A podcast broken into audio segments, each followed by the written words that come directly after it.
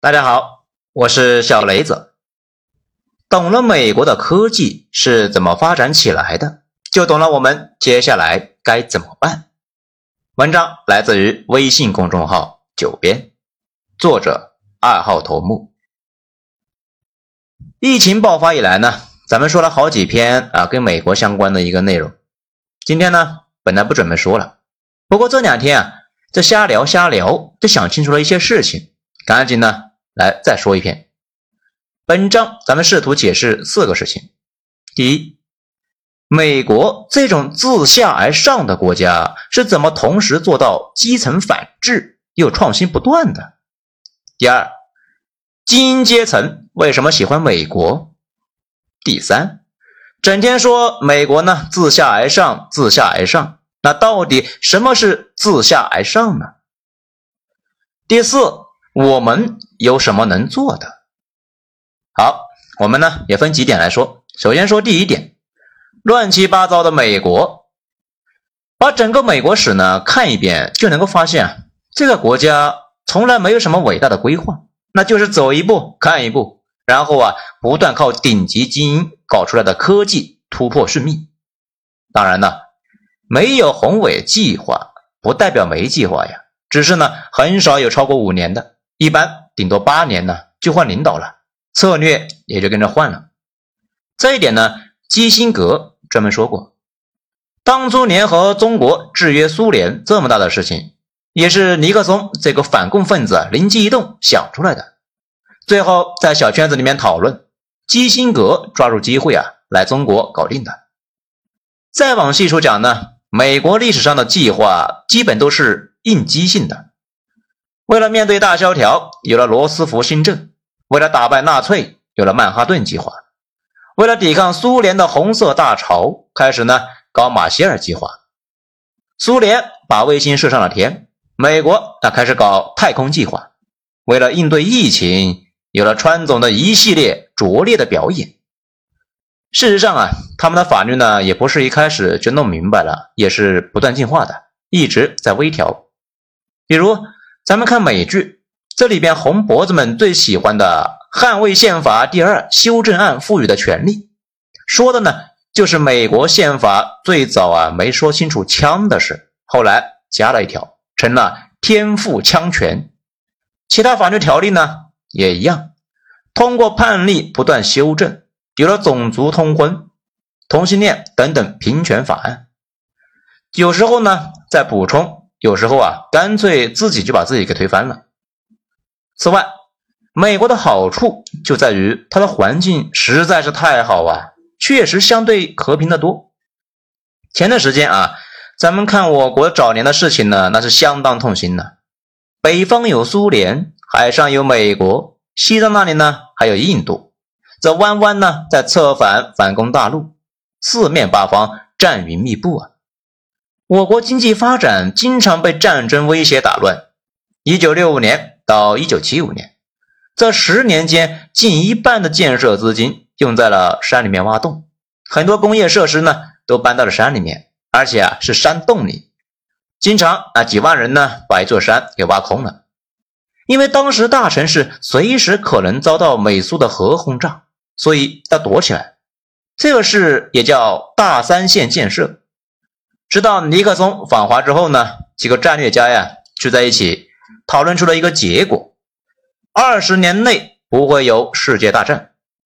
苏联后期也不行了，我国呢在解除威胁，安心的搞经济。其实我国改开起步阶段应该追溯到毛主席还在的时候，比如一九七二年就准备花四十三亿美元从美国、德国、日本进口工业装备。这个事啊，也叫“四三方案”。这一套方案对后来影响很大呀，因为后来吃饱饭跟化肥、农药有关。这个方案的关键呢，就是解决这一类的民生问题。跟咱们相比啊，美国确实是安宁，可并不是完全啥事都没有啊。咱们现在看着美国啊，乱哄哄的，其实呢，整个美国历史上那一直都这个鸟样啊，小乱不断，大乱呢。反而少一些。刚建国那会儿，美国国内啊就要闹闹哄哄的铲除阴间，以枪毙反革命的名义呢，大量的吊死亲英人士，不少人啊跑加拿大去了，就形成了现在加拿大英语区。后来美国呢又追去加拿大打了几次，没打下来，还被人家呢反攻回来了，白宫都被烧成了黑宫啊，只好呢重新粉刷。这白宫里面呢，现在还有很多地方依旧是黑的。后来南北冲突成了主流，双方后来没忍住，大打出手啊。北方工业主和南方农业朋克们呢，有了一次激情碰撞，南方输了，庄园被铲，大家一起呢开始搞工业、搞基建，基建拉动了一轮重工业的腾飞，到此南北纷争终于平息了。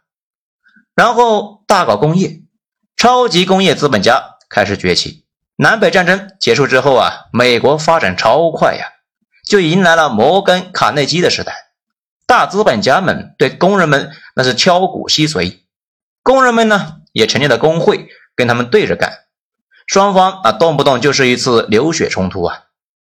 网上有人说，苏联的出现给美国工人带来了假期和福利啊，其实不全是啊，八小时工作制等一系列的福利呢，是美国工人自己争取来的。那个时候啊，还没苏联。劳资双方的矛盾一直搞到六十年代，在这之后呢就不怎么提了，因为后来美国很强大，可以呢转移矛盾到东亚，脏活累活给东亚人，他们自己呢贯彻劳动法，这日子慢慢的就好起来了，工人们也就不闹了呀。随后又开始呢，马丁路德金他们领导的黑人运动，反越战，闹闹哄哄的。然后又是石油危机、越战创伤啊，布雷顿森林体系解体等等等等，这些东西呢，大家看《阿甘正传》，这有部分的体现。当时的美国啊，简直不能看，乱了一团，老百姓他也不相信政府啊，总统那是一个接一个的爆丑闻。法国带了几个兄弟呢，在欧洲造美国的反，美元信用也不行了，这感觉马上就要完蛋了呀。苏联一直呢觉得美国快完了，但是啊忽略了一点呢，美国这个国家的生命力不再整齐划一，它的优势呢就是乱哄哄啊，跟印度啊有点像，乱而不崩，烂而不死，坠而不落，反正呢不像一个正常国家。只是啊很多人没注意，他们社会矛盾在民间闹闹哄哄中啊就相互抵消了，而且呢跟英帝国有点像。一直闹，反而呢酿不成大祸。此外啊，矛盾可以对外转嫁，实在不行呢，他们搞的那个两党制，本质啊就是快速的改朝换代。你不满意民主党啊，下一次呢就换共和党，一定程度上啊可以减消掉一些不满。尽管呢他两者差不多，而且美国的社会呢，并不是咱们这种大家一起啊听政府的呀，而是呢费孝通说的。一捆一捆的柴啊，什么意思呢？他说，西洋的格局呢，好比是一捆一捆扎得很清楚的柴，人们通常都属于若干人组成的团体，有良好的自我管理品质。这一点呢，大家看美剧应该也有感觉啊。蒙大拉州的王石人有事呢，基本上是不劳烦政府的，有问题都是他们团伙内部呢自己解决。纽约。布鲁克林很多年里面，那都是被黑社会把持。政府由于找不到黑手党教父干坏事的证据，也没法抓人。教父呢，就一直在当地呢街区做土皇帝。不过这不重要，重要的是啊，他们的知识阶层那也是高度自治的，自己管自己。政府对学术界干预呢非常少，相对自由的多。这就让知识分子在里面呢舒服的多。这为什么美苏争霸到了后来，苏联这疲态尽显呢？这一方面呢，计划经济本身它有收缩的毛病；另一方面，美苏政府对学术界的争吵处理的很过分。极端的时候呢，苏联把科学家发配至西伯利亚劳改营了啊，这不搞笑的吗？尽管后来啊不这么干了，不过苏联的知识阶层呢，一直对苏联意见很大。整个冷战时期不断外逃，这也给了美国机会啊。美国的阶层从第一次世界大战开始呢，就向全世界吸收人才，二战达到了高峰，冷战结束之后啊，达到了巅峰。就是谷歌那个创始人他爹呢，就是苏联政府的官员，跑美国去了。我国改开之后啊，也跑了一批。中东的知识阶层也大规模出逃。大家呀，不要小看中东啊。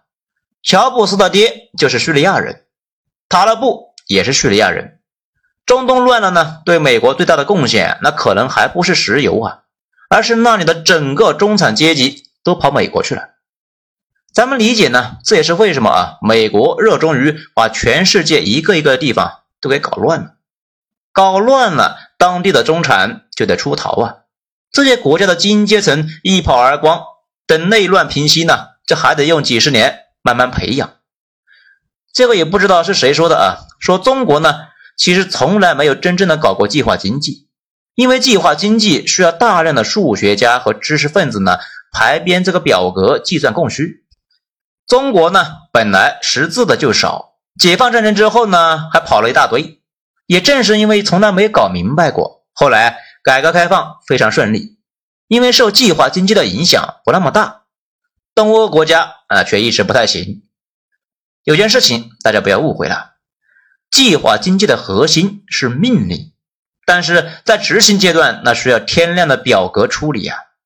一九五一年年初，中财委在苏联专家的帮助之下呢，制造了各种统计表格，但是以基层机关单位统计的人员现有的业务能力呢，填报任务难以完成。勉强呢啊，即使上报之后啊，精确度那也无法达标，无奈啊，报表只好是一再简化，太缺乏统计人员呢，以至于呢，不得不从工人中大量抽调人员，甚至啊，一些这个炊事员啊，都充斥到统计队伍当中，编制出来的表格水平那可想而知啊。说白了呢，一直也没太弄明白，也正是因为当时需要数学。整个社会呢就热爱数学，那华罗庚、陈景润这样的大师呢横空出世。现在呢反而不听说有这种水平的人呢。这倒是陈省身的徒弟邱成桐，现在在哈佛数学院做院长。高度自治的知识群体和美国巨大无比的资本市场，这两个呢不断孕育出新的科技。知识阶层提供智力，资本市场给钱。美苏争霸看的是苏联呢财政的崩溃，本质还是美国的风投资本和知识界啊一起搞出来的计算机革命。科技上，苏联呢就落后了一代，劳动生产率呢上不去，这人口又少，这美国的人口啊还得加上西欧和日韩以及台湾地区，GDP 呢自然是跟不上啊，财政也崩了，加上内部呢矛盾重重，很快。苏联就彻底完了。咱们觉得网上呢有些人太过执着于他们死了八十万人的事，这个事呢放别的国家那是个大事啊。美国无所谓，每年死于枪杀的那都有四万，四万人平白无故的就挂了。这么一个奇葩，你指望他们能够有什么感觉吗？还是咱们上面说的，在美国人死了那是社区的事，不是国家的。需要注意的是，他们真正的核心部分呢，知识群体和资本市场在疫情中基本上没啥损失啊，并且疫情防控期间还在向全世界吸收全世界的人才，美股持续上涨啊，当然呢跟放水有关，还有一个原因是吸收了其他国家资金呢，跑去美国接盘呢。此外也要注意，我国最顶尖的人才也被稀释了不少啊，比如。美国人工智能领域呢，华人占比那非常高啊。那个李飞飞现在呢是人工智能泰斗啊。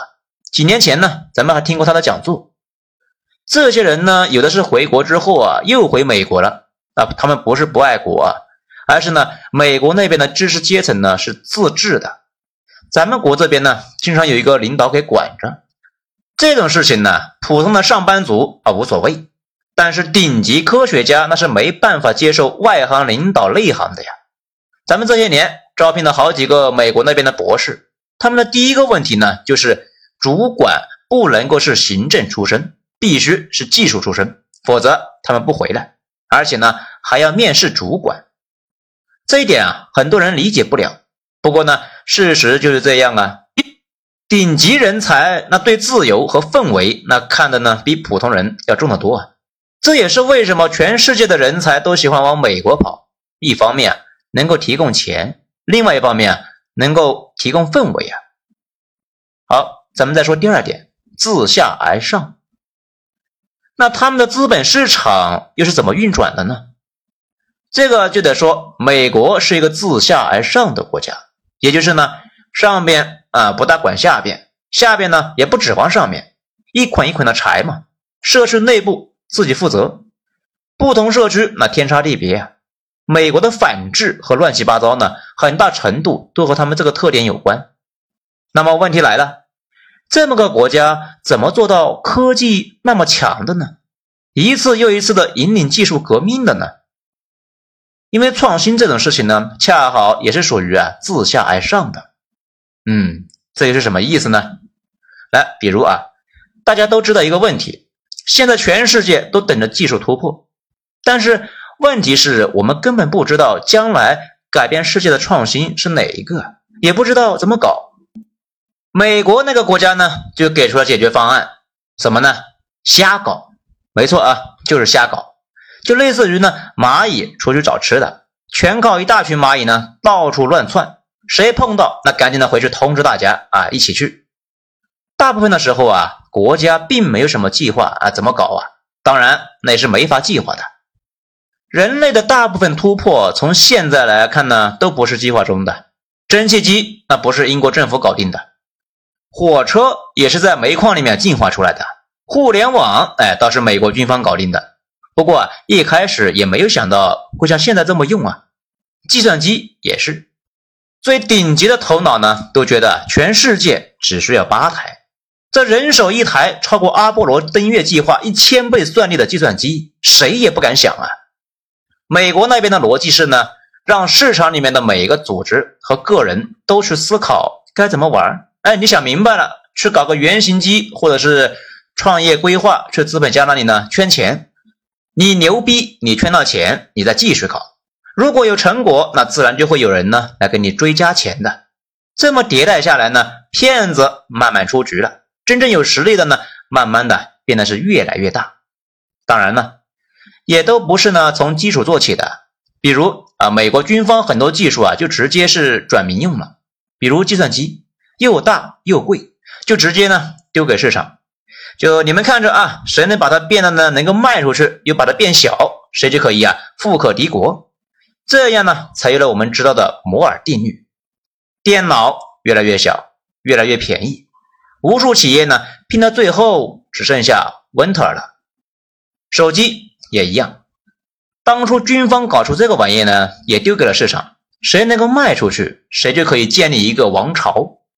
诺基亚和摩托罗拉的时代那就降临了，不过他俩最后被苹果给干翻了。当然，苹果那也不会一直牛下去啊。公司跟人差不多，有的寿命很短，有的寿命呢很长，但是不会一直长下去啊。苹果啊，迟早呢也会被一个完全无法想象不到的公司呢给干掉。此外，美国每年给大学生花大量的钱研发出来结果之后啊。可能教授就出去创业了，然后成为了亿万富翁。你说这不是国有资产流失吗？哎，确实是。不过呢，美国的科技地位啊，确实是这么搞出来的。大学、研究所、企业和资本市场深刻互动，才有了如今的科技实力。无数的头脑，无数的公司和组织，在这种赛跑中呢，逐步淘汰，最后剩下一两个出现。他们可能是谷歌，也可能是微软，也可能是特斯拉，也可能呢是别的马上要出现的东西。这种模式有个特点，它是一个大生态体系里面，里面长着各种生物，看着呢乱哄哄的，但是如果发生变化，总有一些能够适应的。这有点像呢陨石坠落地球，灭了恐龙啊，哺乳动物啊崛起了。我们的社会也有这个问题啊。没人知道将来会发生啥，最好的办法呢，就是维持一个足够大的样本库。就算发生了啥，都有预案，这就是自下而上。不过呢，并不是说国家没用啊，伟大创新一般都在大国里边，说明国家给了很大的支撑作用。但同时呢，需要从下边长起来，而不是计划出来。讲到这里呢，大家肯定就纳闷了啊，我国的这种模式不利于创新，因为呢，我国很多地方啊都是自上而下的。事实上啊，确实有点咱们上面说的啊，各自寻找出路这种模式，适合没有方向的时候，大家呢分散去找方向，谁找对了算谁的。比如现在新能源的电池。全世界有一大堆实验室啊，都在研究。我国宁德时代那算是比较牛的。我国在新能源方面，基本上让市场去竞争，谁胜出算谁的。所以呢，发展的还不错。但是绝大部分的领域呢，我国前些年啊，主要是转移西方技术，抄作业就行了，没必要再浪费时间到处乱跑。这个呢，也是前些年张维迎和林毅夫争论的核心。林毅夫呢就觉得搞产业政策那就可以了，集中力量办大事，搞啥各自突围呀？张维迎那他的说法呢，就是让市场来做决策，顺便呢培养企业家。从现在来看呢，我倾向于觉得他俩都是对的，但是时间不对。追赶阶段完全可以用产业政策来重点扶持专项突破，迅速壮大。这一点呢，林毅夫是对的。不过，我国很快也会进入迷茫期，因为追赶这个事呢，其实真的不太难呢，集中注意力，好好追就行了。但是追到一定程度，你跟西方差不多了，没作业可抄了呀，那就得自己做决策了。这个时候，以前那种国家出台扶持政策的做法呢，就有点不太好用了，因为大力压住一个方向，万一压错了怎么办呢？路线错了，花钱越多越反动。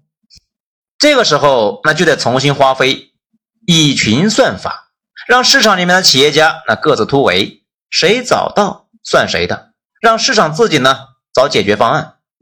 这也是我国这两年啊频繁强调资本市场的重要性。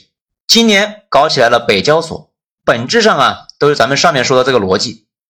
那印度也是自下而上的，那它为什么不行呢？哼，它差得远了去了。首先。没有好的资本市场，你有好想法，在印度呢也融不到钱。印度人啊当中呢有好点子就跑美国去搞了，这也是为什么美国那么多的印度高管，主要也是因为这些精英呢在印度没啥事可做，顶级脑子呢都去美国了。其次，印度这个国家呀，在保护私产方面也不太行。保护私产这个是普通人呢没什么感觉，但是啊头部精英们很在乎啊。因为他们确实能够搞到钱，他们担心呢，好不容易搞到钱，莫迪突然要搞事，然后没了，所以呀，也不太放心待在印度。这也是为什么印度跟美国国体差不多，但是啊，差距十万八千里啊。而且他想学中国搞产业政策，但各邦那都心怀鬼胎呀，形不成合力。有想法也总是呢落实不下去，相当于呢两条路都走得很怪异啊。我国这些年呢一再提这个专利保护以及呢保护私有财产，这个是真的很重要啊。这一点做不好，很容易为他人做嫁衣。这些年一直在说呢，清华花国家那么多钱，最后培养出来的人呢，一半跑美国啊，这啊就是用脚投票啊。我国以前穷的时候，这些人确实留在国内呢，也没啥事可做，为了自己和家人的幸福往美国跑，那也正常。搞经济、搞科技，不可能单靠几个有家国情怀的人去奉献。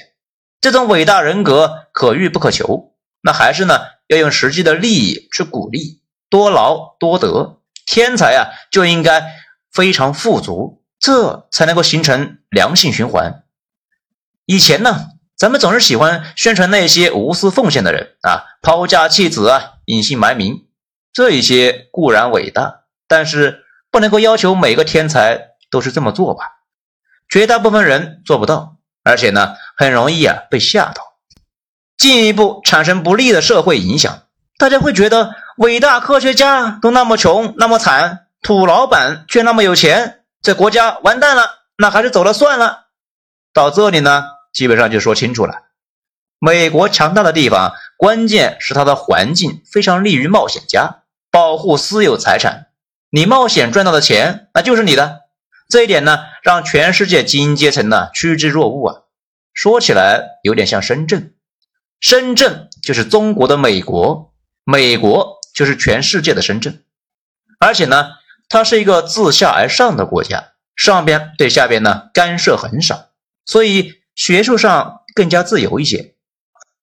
他们的科学共同体也能够解决自治问题，并且自下而上的系统呢，跟自由市场本身那也是天生契合的，所以创新力一直很强。也正是这种氛围，对科技人才吸引力很大。